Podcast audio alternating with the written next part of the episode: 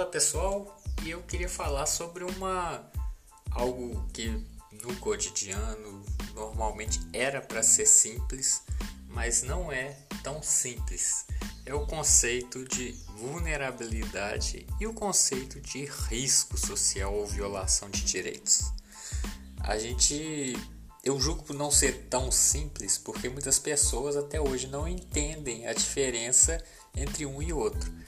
E tem uma particularidade, porque trabalhar com pessoas, as questões não é uma fórmula de bolo ou uma lógica como é na matemática.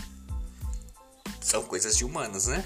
Mas entender o conceito de violação e o conceito de vulnerabilidade é fundamental para se trabalhar no SUAS. Por exemplo, os CRAS, que são, vamos fazer uma analogia com o hospital, né? São uma UBS. Eles trabalham na prevenção, trabalham nas vulnerabilidades. E trabalhando na vulnerabilidade é fazer de tudo para que ela não se torne uma violação.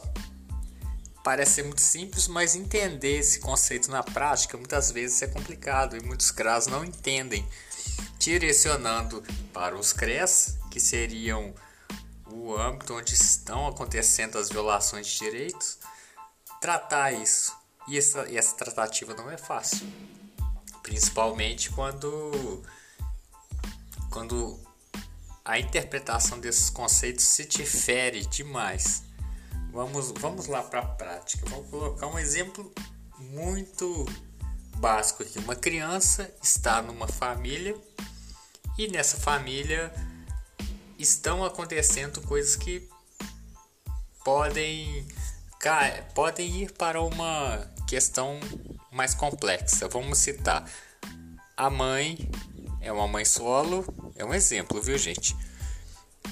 E aí ela passa fome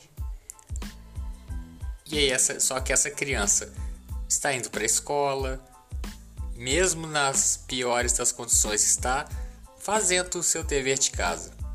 Mesmo com fome, está indo, a mãe não tendo renda, está tentando suprir aquela família. Ok, a gente vê o que está acontecendo nessa família: são vulnerabilidades e não violações de direitos. Esse é um caso básico para se ir para um CRAS. E o CRAS, o que, que ele faz? Ele pode conceder um auxílio, uma cesta básica e suprir parte dessa vulnerabilidade. A intenção de todo mundo é que essa vulnerabilidade seja superada. Agora vamos tornar essa vulnerabilidade mais crítica. Vamos supor que essa mãe comece a usar droga. E aí ela para de cuidar dessa criança. E aí a criança começa a, faltar à escola, a ser agredida por essa mãe porque ela está em uso de substâncias. Aí a vulnerabilidade já se torna uma violação de direitos.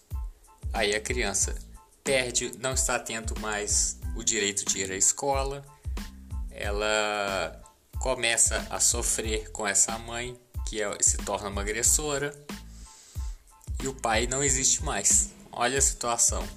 Essa situação já se tornou uma violação de direitos. Então cabe ao CREAS trabalhar formas de que essa família volte ao seu âmbito de antes, não de vulnerabilidades, mas de superação. É um conceito que varia muito de caso para caso. Eu citei o caso de uma criança, mas tem um caso contra um idoso, pode ser um caso contra uma, de uma violência doméstica e por aí vai. Eu estou citando as mais comuns. Acontecem outras totalmente diferentes, acontecem, mas as mais comuns normalmente são essas. E muitas vezes um CRAS, por exemplo, não consegue entender o que é uma vulnerabilidade e o que é uma violação. E aí começa a encaminhar para um CREAS casos de violação, de vulnerabilidade. Os serviços acabam se confundindo e um sobrecarrega o outro. Então é, é muito simples, gente. É, basta que tenha-se uma comunicação efetiva, ou se, fosse, se for necessário, por exemplo, quem está no CRAS, comunica com o CREAS, vamos fazer uma visita coletiva, vamos entender esse âmbito, porque, como eu disse anteriormente, não é uma receita de bolo, é muito complexo, vai muito mais além, não é uma lógica matemática, ela difere em muitos aspectos.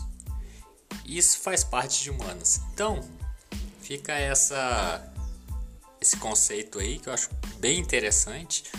É, no começo é extremamente complicado, parece ser fácil aqui na, na teoria, mas na prática a coisa se torna muito mais complexa.